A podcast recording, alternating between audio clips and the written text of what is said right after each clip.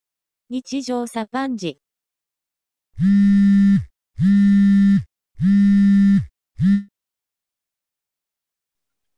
えーっと、ゴールデンウィークやることがないので、Amazon プライムを契約して、東京男子図鑑と女子図鑑を全部見ました、さっこです。おー、はい。えー、3対3、めっちゃ楽しみ、佐野です。ああ、一応5月末発売らしいから。なるほどね。うん、 2のやつも読むので脱落したな、途中で。 2、1より2の方が面白かったからさ。あ、そうん、めっちゃ面白かった。う。えー、なんか、途中で脱落してんな。長いからな。そうやね。翻訳も読みにくいみたいなとこもあるから。ああ、そういうこと。うん、なんかあとさ、中国人の名前がめっちゃ読みにくいってさそうそうそうそう、もう全然覚えられへんねん。この人誰やったっけってなんねんすぐ。あるよね。まあ、カタカナの人も一緒やけど。そう。ああだ名みたいな呼び方するときあるやん。あるね。あれも、え、え結局この人誰やったっけあ、え、この人と一緒やったんや、みたいなのとかさ。 それ、まさに英語圏の人もそうやな。そう。まあ、日本人もあるんかもしれんけど。うーん。まあでも、3体はめちゃくちゃ面白いのは間違いないんで。うん。おすすめですって。読めばよかった。いや、ゴールデンウィーク終わっちゃったなその東京なんとかなんとか、あれだっけぁ。時間。男子時間。面白いいや、もう東京怖い。住んでたの。いやめっちゃ怖いわ、もう。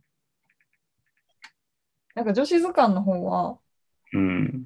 恋愛についての話が主で、僕のイメージは、あの、セックスザシティみたいな。あ、でも似てると思う。でなもんかそのア主プリっ人公て一人あやれから。え主人公一人やね。あ、そうなんや。うん、別になんかその女子かしまし物語的なものじゃなくて、はい。その主人公の水川あさみが上京してからの話やねんけど、水川さんいいよね。ね、最近あんま見るけど、めっちゃ好きですけど。そうなんか水川あさみ。で、なんかこれ見て思ってたのがさ、東京ってやっぱ住んでる場所をみんな重視するよなって思った。ああ。なんかさ、東京の人だけかもしれんけど、うん。どこ住んでんのってすぐ聞くねんな。はいはいはいはいはい。はいはいはい。聞くよな。 うん、そうね。そうで、なんか多分それでさ、うんその爆撃コンプじゃないけどさ、そのその人のうんまあ家賃相場とか、うん、大体、とか生活水準とかがわそかうる。そうそうそう、生活水準とかを見計らってんねやと思う、多分。はいはい。で、なんかそれで、例えばなんか恵比寿に住んでるんですとかさ、銀座に住んでてとか言われたら、お、へえ、あ、そうなんだ、みたいな感じになるんやけ ど、例えばなんか、奥もに住んでるんですとかさ、下北あたり住んでてとか、世田谷の、まあ、でも山地あたりなんですとか言言われたら、あうんえー、あーあ、じゃあなんかあれくらいの感じなんだね、みたいなさ、はいっていう、ちょっとなんか値踏みされてる感があるなって思思った。ああ。なるほどね。そうえ、それが、この、と女子図鑑の方そうそうなんか女子図鑑はその水川あさみが上京してきてうん。いろいろ住む場所を変えていくんやんか人生のステージに伴って一応今、ウィキペディア見てたら、三軒茶屋に住む主人公はやってる。最初三軒茶屋住んででちょっとこうお金貯まってきて勤続年数も増えてきて恵比寿に引っ越して、でそこおから転職してちょっとなんか上の年収上目の会社とかに転職して銀座に住んだりとか銀座に住めるってよっぽどやな、でも。そうそうそうめっちゃすごい会社に転職するやんで、なんか銀座住んだりとか、豊洲住んで結婚してとかさ、うん。でもうちょっとやっぱ落ち着きたいなってなって、代々木上原住んだりとかすんね面白そうやな。ん。うん、そう。いや、でもなんかこれはすごい、やっぱその東京の人が描く東京ストーリーなんかなって思うけど、はい。あでもこの、そう、このドラマ自体がさ、東京カレンダーが元になってんねん。はいはいはい。そう東京カレンダーがの中で起こってるお話を元にしてるから、はいなんかどうしてもそういう女像やねん。 うん。けど、ままああもしかしたら東京にはそういう人がいるんやろうなっていう、まあ、私が住んでる世界線にはいいんけど、 東京の中では多分こういう女の世界線があるんやろうなって思って、怖ってなった。うんでその、これ、ウィキペディアで見てたら、まあ、港浩二さんって書いてあるけど、うん、えその港浩二さんが出てくるの出てくる途中で。港区しか愛してない港小路さんが出てくる。なるほどね。なんかそういうコミュニティを重んじてるって言ってるけど、多分その港区に住んでいるというステータスとか、はい。港区というそのブランドにすごい固執してたりとかうん。が多分根本にあんねん。なるほどね。怖い。東京怖い。なんかそれ、なんか昔読んだ本めっちゃ思い出して、うん。なんか東京来るちょっと前ぐらいに読んで、今ちょうど本棚から出してきてんけど、うん。あの、早水健郎っていう人が書いてさ、東京どこに住む住所格差と人生格差って本があってさ、 それいつの本なんこれはちょっとまあ古いねんけど、うん。 2016年ああ。に出た本で、でもなんかあんま覚えてないねんけどさ、女子塚も2017年やから。ああ、じゃあちょっと近いよな。うん。まあ、なんていうんそのいわゆるこの住みたい街データみたいなのを引っ張り出してきたりとかうん。して、その東京の、うん。まあ、大きくこの人西と東で分けてんねんけど、うん。まあ、どういうところに住む人の、こういうところに住む人の、まうあん、精神性というか、うん。考え方とか人生観みたいなとことか、うん。あとその人気がどういうふうにこう移ってきたとか、うん。うん。あとは、そのそもそも東京の中の中心の取り合いみたいな話をしてて、中心まあ、要はさ、その、東京って広いやんか、うん。真ん中って結局どこなんていう話があああっ。て、で、まあ、それってでもさ、うん。住む人というよりはさ、うん。デベロッパーが決めるっていう、うん。やねんけど、あの、だから、例えば、その三菱地所なんか、森ビルなんかわからんけど、うん。うん。そういうところがこう頑張って自分の本拠エリアにうん。東京の中心を持ってこようとしてるみたいな話。うーんだから、何々ヒルズがあるところでちょっと前結構人気高かったやんか。うん。だから、その例えば日比谷、六本木、虎ノ門みたいなところうん。が東京の中心なのか、うん。じゃなくて丸の内みたいなオフィスがあるところの方が東京の中心なのか、うん。いや、そもそも日本橋やろみたいなさ、うん。うん。まあ、そういう、なんていうか、中心の取り合いみたいな話ああ。してたりとか、うん。うん。そうその、なんていうか、統計的にどうこうじゃなくて、なんかそういう話ではないねんけど、うん。まあ、読み物として、へーって感じだったからさ、ちょっとそれ思い出しちゃって、今の話聞いてた。うん。なるほどね。うん。ああ。でも街的には結構やっぱさ、その街のカラーみたいなのが、いあろるいろすね。ごい強い街なんやろなって思った。ね。ね。うん。遊んでてもそう思うけどさ、なんか、やっねぱ、こう、新宿と隣り合わせかもしれんけど、笹塚もちょっとやっぱ違かったりするやん。笹塚って僕がまあ分からへん、まず。あのーあの辺り。えっと、渋谷のちょっと上なんやけど、うん。代々木上原とも隣り合わせやけど、うん。もうちょっとなんか下町感があるんやんか。代々木上原はちょっとハイソなエリアって感じなのイメージ。そうそうそう、代々木上原はどっちかっていうと、なんか、もうちょっと結婚してる人とかは、みたいな。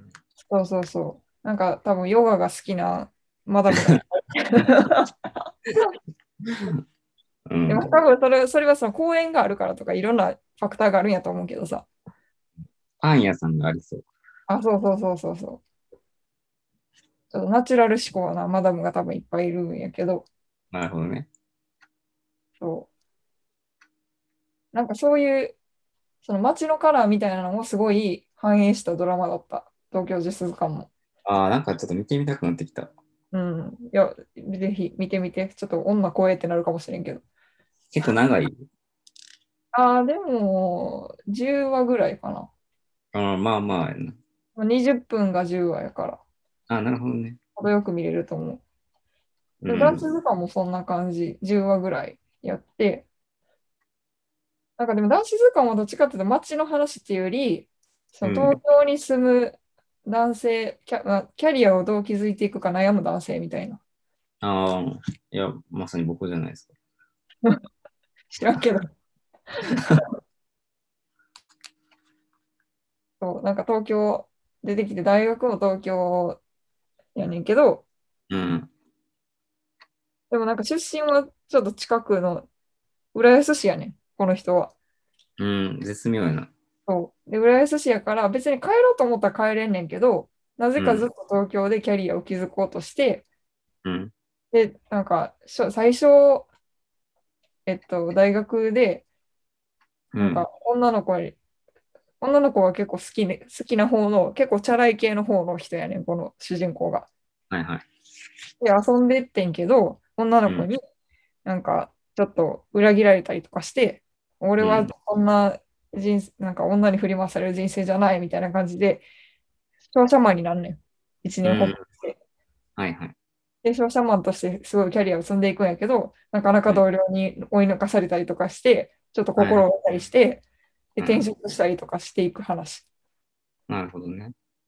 で、なんで俺は東京にずっと固執しているんだろうかみたいなのを悩んだりする。ああ、なるほどね。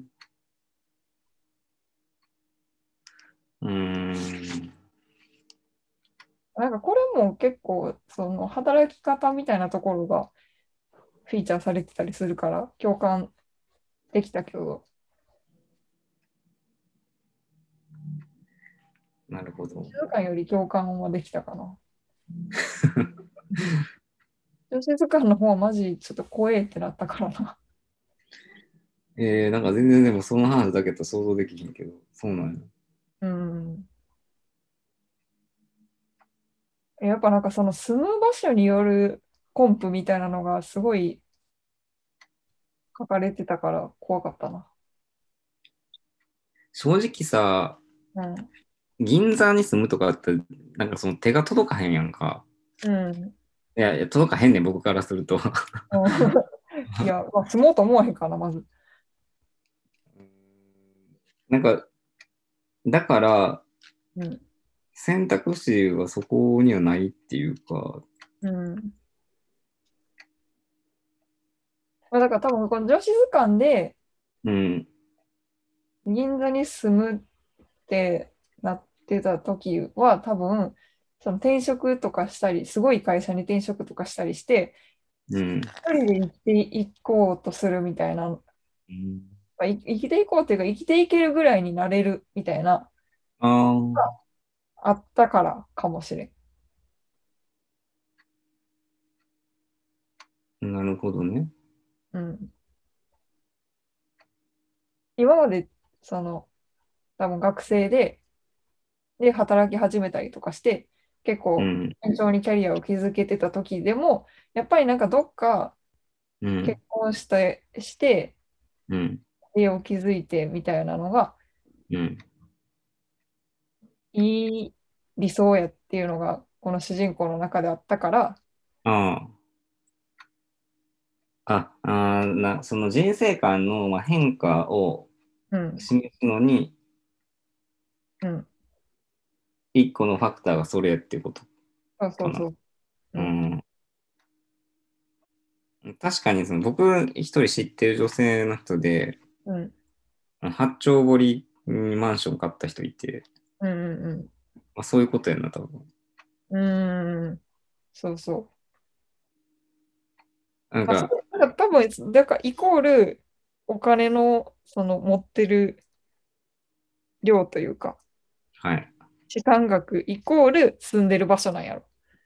はいはいはい。まあまあ、それはそうよ。その、そうそなんていうか、 家賃とかもちろんあるんで、ね、う。うん、すんその折り合いつけて住むわけやから。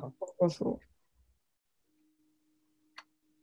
なんかそういうのがね、如実にこう、やっぱ住んでる地域に現れ出ちゃうっていうのが怖い。なんかそれさ、やっぱ東京のおもろいところではあるよね。まあね、おもろいけどね、なんかそれをさ、すごいこう、なんならそキの、ャッいチされてしまうのが怖い。やまあね、うん。東京の街の話って正直あんましたことなかったから、今まで。まあ、その、来てまだそんな年数経ってないから、そんな知らんっていうのもあるけど、うん。なんかさ、吉祥寺とかさ、名前聞くけどさ、うん。行ったことないねんな、まだ。あ、そうなんや。そう。ああ。吉祥寺ちょ結っと今そこ構、なんか、似たような感じの街はあるけど、うん。やっぱ生活圏としてはさ、結構住みやすい街なんやろなって思ったりしてたけど、私も2、3回しか行ったことないけど、ちょっとハイソなエリアって感じそう、なんかそんなに下町感もなく、はい。でも駅前に結構おしゃれな店も、便利な店も集まってるって感じ。なんか僕のイメージ、やっぱ東京に実家ある人が吉祥寺とかに住んでるイメージなんだけえ、嘘。ど。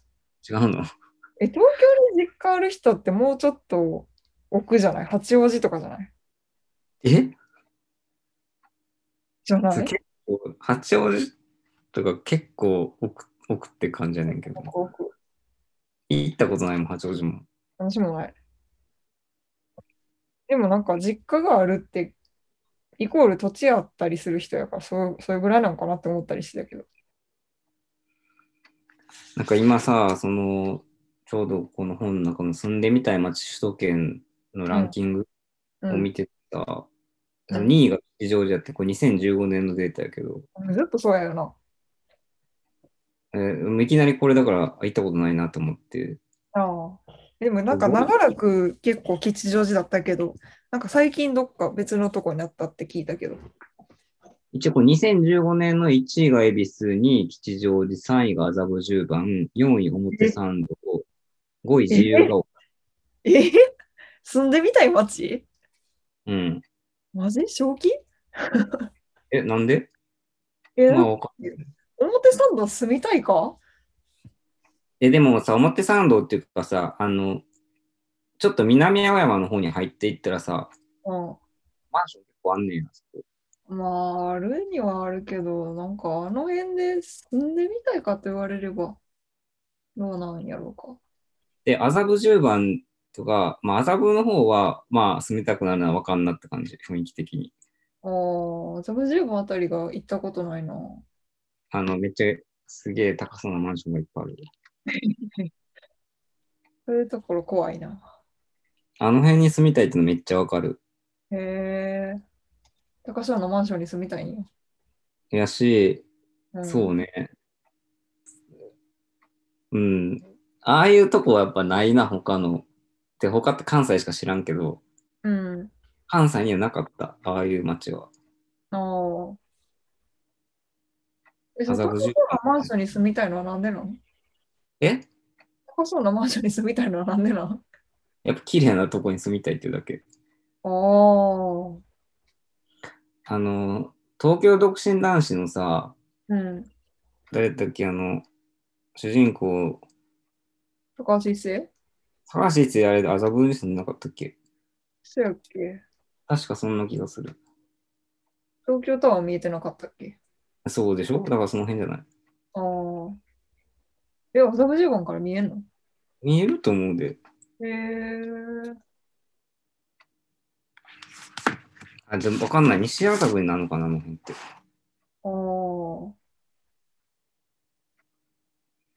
Google マップで麻布十番って検索しよう。あ、でも確かに近いね。西麻布とかが真下とかそれぐらいじゃないうん。やんな、多分。うん。東麻布かな。あ、そ、そうなのか。あ、そう、芝公園が、そうそうそう。東京タワーのとこだかへえ。ら。うん、あの辺はさ、うん。でもめっちゃあの辺ランニングしててんか。うんう通過するだけやねんけどさ、やっぱめっちゃテンション上がるもん。んうん。へえ。走ってるだけで。で、そういう街が関西やなかった。あの辺の雰囲気とか。うん。うん。なんかやっぱお金の匂いがするよね、東京って。あ、どこ銀でするね、あの辺は。それがやっぱ怖いね。関西でそういうとこ行ったことなかっただけ説はあるけどね。ないやろ、あんまり。そもそもそういう街が。うん。ない、なんやろね、なんか、その、明確な違いって分からへんけど、その、関西ってさっきみたいにさ、住む場所によってお金の、その、持ってる度合いとかさ、あんま分からへんかったりするくないいいや、でも、あるのはあるって。や、あるにはあるんやけど、うん。なんやろ。なん、なんやろな。なんかそれ、いわゆるファミリー層が集まってる街とか、ここら辺は一人暮らしの人が多い街みたいなのとかはあるんやけど、うん。でも、なんか明確にその、富裕者層が集まるみたいなのとか、あんまりない気がしてて、え、あるでしょあるんかなどいや、そこなんだったっけあの、こ兵庫県の。兵庫県いわゆる高級住宅街。芦屋ああそうそ。あー。ぐらいじゃないうえ何がそそこぐらいじゃないその東京みたいにさ、うん。なんか例えば大阪のみ北区でとか、関西の高いエリア。なんあれは何西宮とかは西宮も様々じゃない結構。まあうん、兵庫だからその中に、そういうところもあるんかなみたいな。うん。まあ、京都に関してはなかったな、高級住宅街みたいなのはまあまあ、多分、まあ京都も一応その高級住宅街みたいなところはあったりすんねんけど、結構でも入り乱れてたりすると思うよな、その中でも。あんなはっきりはしてないと。そうそうそう。だからなんか、例えば京都の中京区とか中心の方に住んでるんですって言われても、うんあ、そうなんや。じゃあ、この辺が最寄りなんかなとかぐらいの話にしか発展せえへんねんけど、ああ、それだけでは特定できひんと。そうそうそうそうそう、あの人かは。そう、うん、確かにね。そう。で、なんでもやっぱ東京で港区に住んでてとか言われたら、あえってなるのえそうなんだ、みたいな感じにやったら、どこでも結構あれやな、みたい結構広がったりするやん。な。確かに確かにね。そう、なんかそれが結構明確になってんのが東京のいいところであり悪いところなんかなと思ったりしてる。うーん、確かに。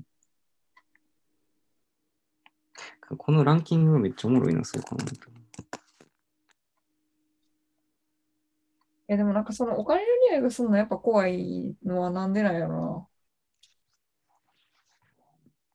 なんかまあ、それは楽しめるか楽しめないかっていうことやと思うけど、な。うん。や、その東京女子図鑑、今から見るかもしれんけど、ちょっと、はちょっとなんか私の中では、ちょっと悲しいなって思っちゃったところだけ言うと、はいなんかその、主人公の水川あさみが、は最い初、三茶に住んでて、はいで三茶から出ていくときに、うん。なんか私はここで収まってしまうんだろうか、ああ。はいみたいな瞬間があるんやんか。はいはいはい。三茶って結構ちょっと、どっちかっていうと若者も多いけど、うんまあ、。その分やっぱりその、さっきの金銭レベル的にはちょっと低かったりするんやんか。ああ、そうなんや。多あんま分ね、他。私もあんま知らんけど。うん。で、まあやっぱ住みよいし、そのそれなりの下町感もあんねん。え、結構いいマッチだと思うんだけど、何回も行ったことあるけど。あほんまでもまあん町としては言いますねよ。で、住みやすいし、なんかその生活感がやっぱあんねん。うん。なんかスーパーがいろいろあったりとか、うん。飲み屋もいっぱいあったりとか、あるね、あるね。だろある。で、こう、さっきのさ、港区のとことか、麻布十番に比べるとさ、やっぱ生活感があるやん。ある。なんかさ、やっぱさ、うん。街がさ、うん。あの、道が結構ぐにゅぐにゅしてるやんか。うんうんあの感じもさ、ちょっと違うよなって思うよね、他と。うん。ああ、でも、道は結構東京どこでも曲がってない。いや、あのね、麻布はね、めっちゃ綺麗な感じするけどね。へえ。あでもなんかあの感じが多分、その、下町感みたいなのとか、生活感がある感じが、うんそう思わせてたんやと思うやんか。うん、水川あさみに。あとさ、山頂に関しては高架があるやんか。うんうんうん。空が見えへんやん結構。ああ。それあるんちゃうかなって思うんだけどさ。ああ。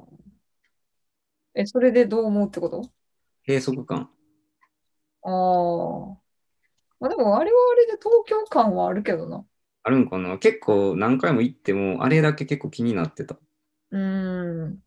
まあ、そこはちょっと住みにくさは感じるかもしれん。まあ、それによって住みにくさがあるわけじゃないねんけど、えーでもやっぱ音うるさかったりするもん、豪華だったあ、まあ、ら。それはあるわな。絶対ある。それはあるわ、確かに。うん、確かにね、それはあるかもしれへんな。そうそう。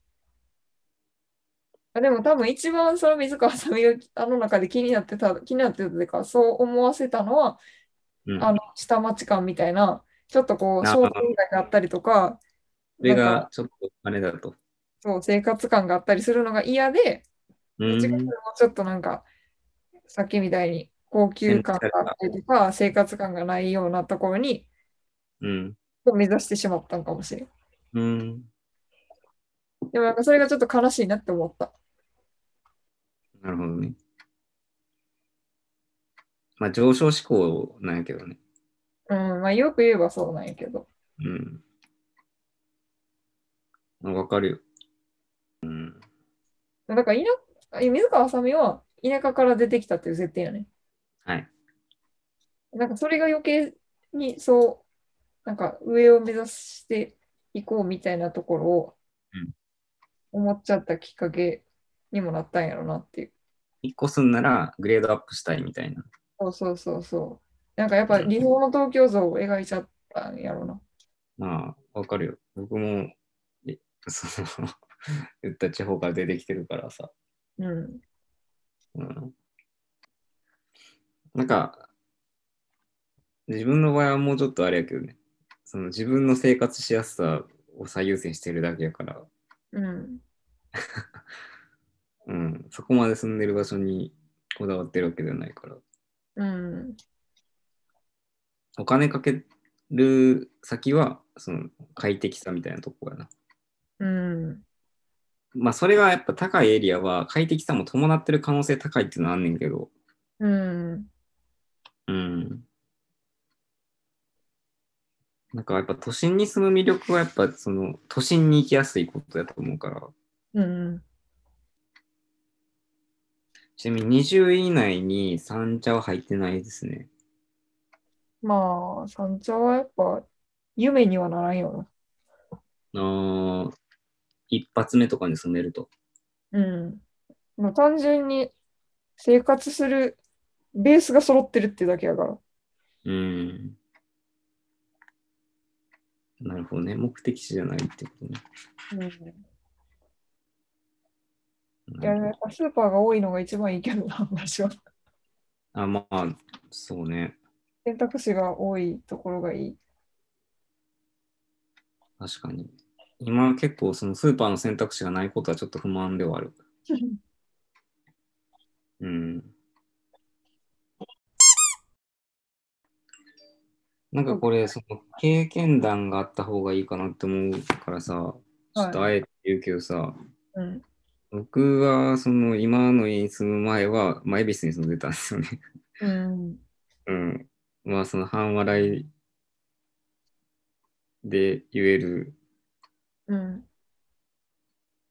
あれなんで、もうはやいいんですけど、 あ何まあ割と住みたい方の街なわけじゃないですか、多分。あ、恵比寿はうん。うん。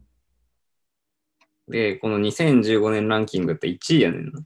うんうんうん。うん。だから結構みんなが住みたいと思うような街に住んでて、その感想はやけど、うん。あもう結構良かった、やっぱり。えー、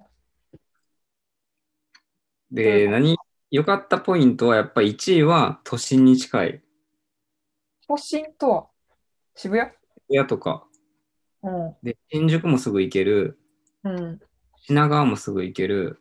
うんうんで、えっ、と、日比谷とかうん。うん。銀座とかにも出やすい。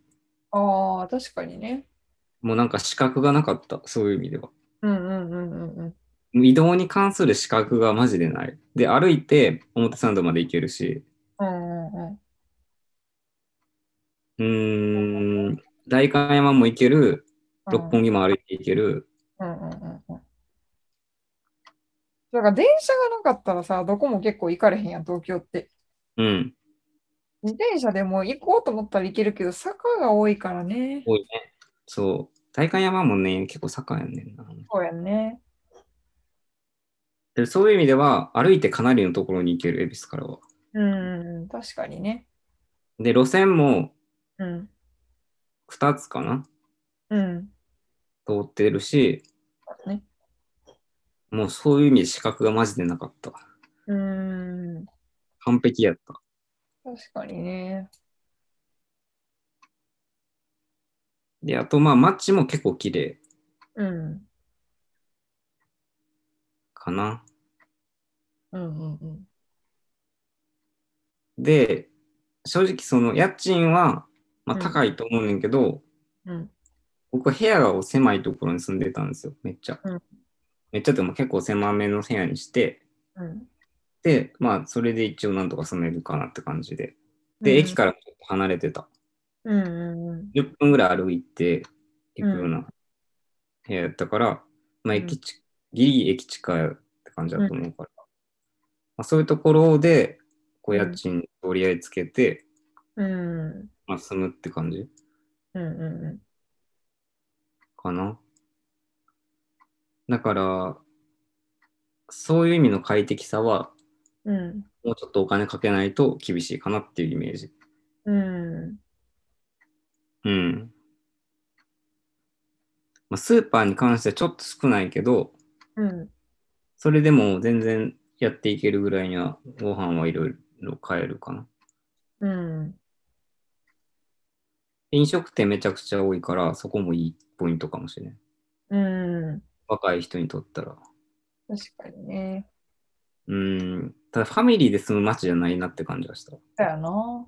単身者がうん。自分一人で好きにお金使えるんやったら住んだらいい街って感じ。そうね。ファミリーで住むにはやっぱ公園が近い街が人気なんじゃない、ああ、なるほどね。うん、自然があるみたいなこと。そうそうそう。まあ遊べるところが、ちょっと休休日とかで、なんかあんま遠出じゃないけど、でも程よく遊べる場所みたいなのがあると、まあうん子供がいたりするご家庭だったら遊びやすいから、ああ、そうそう、だから代々木上原とかなんじゃないやっぱ。うんうんうん。で代々木上原も単身者結構住んでんじゃないのどうなのそういわや、かんない。行ったことないから。高そうやで、全部。そうなんかな。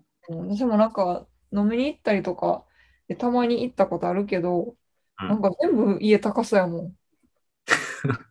全部高そう、ほんまに。東京まあどこでもある程度高いっていうのあるからさ。まあね、ベースは高いけど、えでもそれでもなんかやっぱ閑静な住宅街みたいな感じやから、うーん。ちょっとこじゃれた感じやったな、代々木上原は。そうなんや。なんか恵比寿は、東京女子図鑑でも出てたけど、うん。ガーデンプレイスのジョイル・ロブスが最高のデートスポットって言ってたよ。ガーデンプレイスは僕はね、歯医者さんに行くためだけに行ってたの。一緒さん。この歯医者さんに僕かかってるんで すよ。で、定期的にいまだに見てもらいに行ってる、そこ。 うんいや、でもなんか、ガーデンプレイスの購買感すごいよな、今。そうなん。うん、なんかコロナになってからかもしれんけど、やっ元ぱ、も今があんまわかんないかのらところが閉まってるし、なんかもう全然人いい日もん。そうなんや。うん。やっぱ三越が閉まってるからね。うーん。あ、だからそういう意味では、うん商業施設がすごい多いのもめっちゃいいね、恵比寿は。うーん。この住んでるエリアやのに、そうんのアトレが駅前にあるし、うん。そういうクリニックとかもいろいろあるね。うん。うーん、やし、なんかそういうのがもうなんか10徒歩10分圏内で全てのものが揃うから、なるほどね。うん。無印も入ってるしね、あとでは。うん。なんかその便利さって結構やっぱ関西が便利やよなって思ったりする。ああ、そうん、その商業施設が近いみたいな意味で言うと、う。うん。京都って結構やっぱどこでもさ、もう自転車で行けるかあらあ、、そうね。確かにな。京都はいいよね、それは。そう。ってなるとなんか結構東京って散らばってんなって思った。うーん。そのさ、京都のみたいな街がいっぱい点々とあるって感じじゃないそうそうそうそうそう。そうなんよん。でもなんかそのそれぞれの欲しい店とかはさやっぱそれぞれのその点々とする街にあるからこっちに行かんかったりあっちに行かんかったりとかあーだかまあらあかんとこがいっぱい点々としてる。多分東京はそう京都と比べるとちょっと大きすぎてうん。拡散してるんかもしれんけどね。だよね散らばってんねんな。うん。でもなぜか人は分散しないという。そうね。まあそのやっぱ東京は坂が多いからうん。うん。京都みたいに自転車で移動があんまできんし嗯それも大きいな。電車乗るってやっぱさちょっと構えるっていうか嗯やっぱエネルギーだからさそうそうそうそう。やっぱできたらとこはすまんね。